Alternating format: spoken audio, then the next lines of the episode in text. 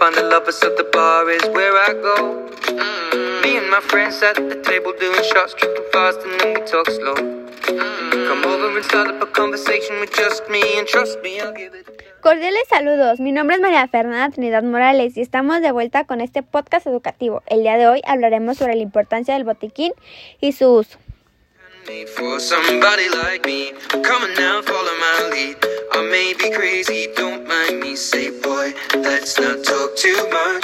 Bienvenidos a su podcast favorito. Bueno, espero y se encuentren muy bien. El día de hoy nos compartieron una anécdota nuestro querido público sobre mm, un accidentado en un parque. Más o menos ahí nos especifica nuestro público que es como de unos 6, 7 años. Bueno, comienzo a leer la anécdota de nuestra queridísima Gabriela. Era yo un día tranquilo donde decido sacar a pasear a mi hermano en su bici.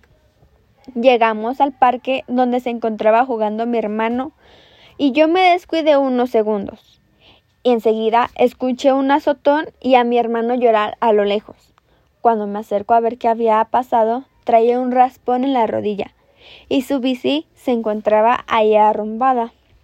Enseguida agarré a mi hermano y lo llevé a casa.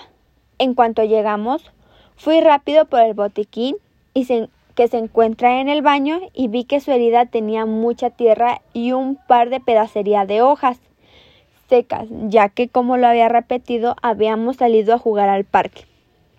Lavé con agua y jabón la, la herida para limpiar su, su rodilla y, y sequé con gasas. Enseguida puse un antiséptico llamado microdacin. Este sirve para desinfectar la herida, ya que ya que paró de sangrar, coloqué una gasa y vendé la rodilla y así es como fue mejorando poco a poco.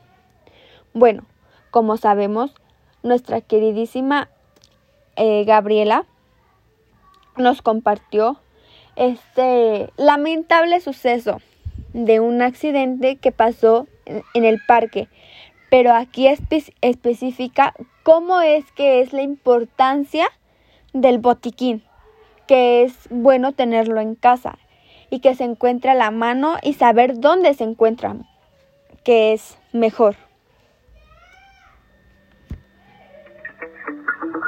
Spent 24 hours, I need more hours with you. You spent the weekend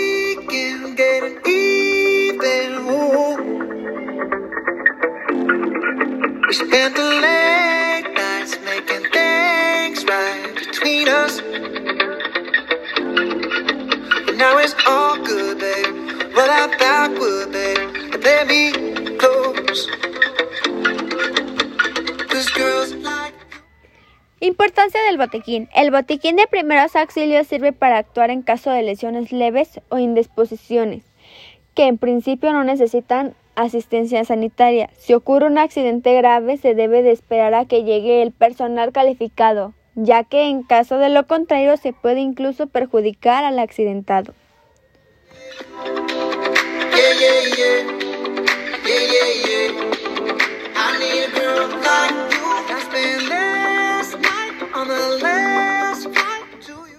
Agradezco la oportunidad de llegar nuevamente hasta ustedes, deseando que el contenido de este podcast sea de la gran ayuda para reflexionar, aprender, pero sobre todo para accionar y saber qué hacer. Gracias, hasta la próxima.